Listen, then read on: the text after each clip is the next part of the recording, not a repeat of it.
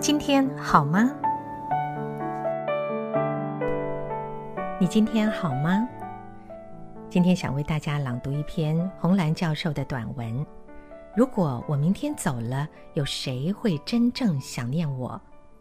取材自天下文化出版的书《什么才是人生最值得的事》。小时候写作文，常写到“光阴似箭，日月如梭”，但是心中对光阴其实是没有感觉的。尤其那时候连“梭”是什么都不知道。只知道写上这句话，作文至少会有乙。匆匆过了一甲子，现在知道它的意思了，但是却感觉这句话还不够真实，因为剑和梭是看得见的实体，而光阴从指缝中流失却是无声无息，完全没有痕迹便不见了。朋友传给我一个日本银发族川柳比赛的讯息，川柳相当于我们的打油诗。老人们以三行日文写下自己的老年生活，例如成对的碗，一个给了我，一个给了猫。医药太进步了，活得比预计的长，超出了保险年限。怀旧歌曲不会唱。太新了，刚刚太好吃了，但吃什么已经忘记了。好不容易站了起来，却忘记是要干什么，又坐了回去。以前走路必须抬头挺胸，现在走路必须注意脚下。不敢再做身体检查，每检查一次就多出一种病。睡个懒觉起来，发现家人在确认我的脉搏。以前反复确认还有没有爱情，现在反复确认还有没有呼吸。饭吃八分饱，还有两分用来吃药。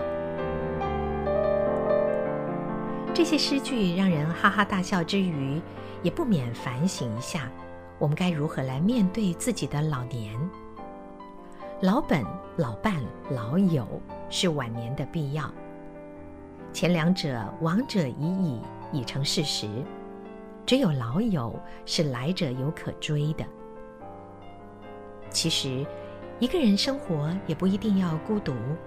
成对的碗，一个给了自己，另一个可以送给好友啊。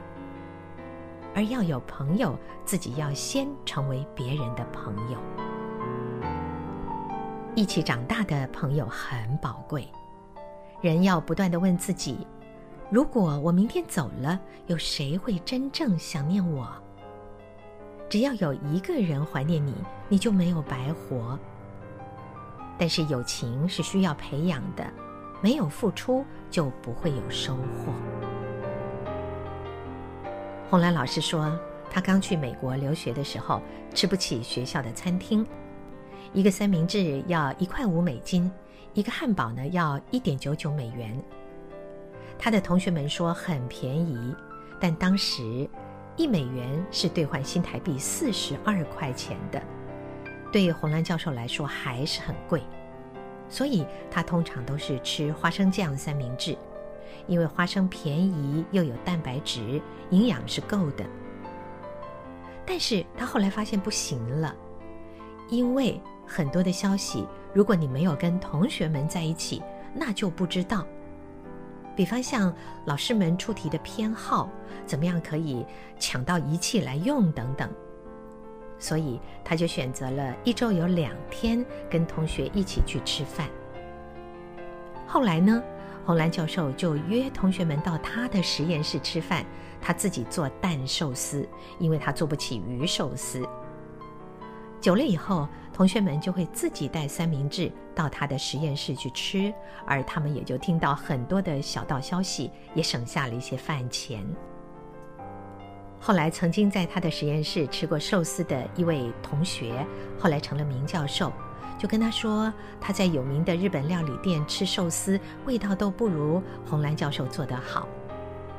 红兰教授说啊，因为少了一味，那个调味叫做友情。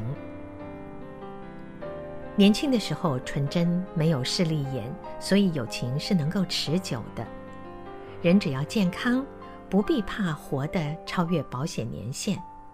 走路倒是必须看脚下，因为老人摔不得，一坐上了轮椅，健康就走下坡了。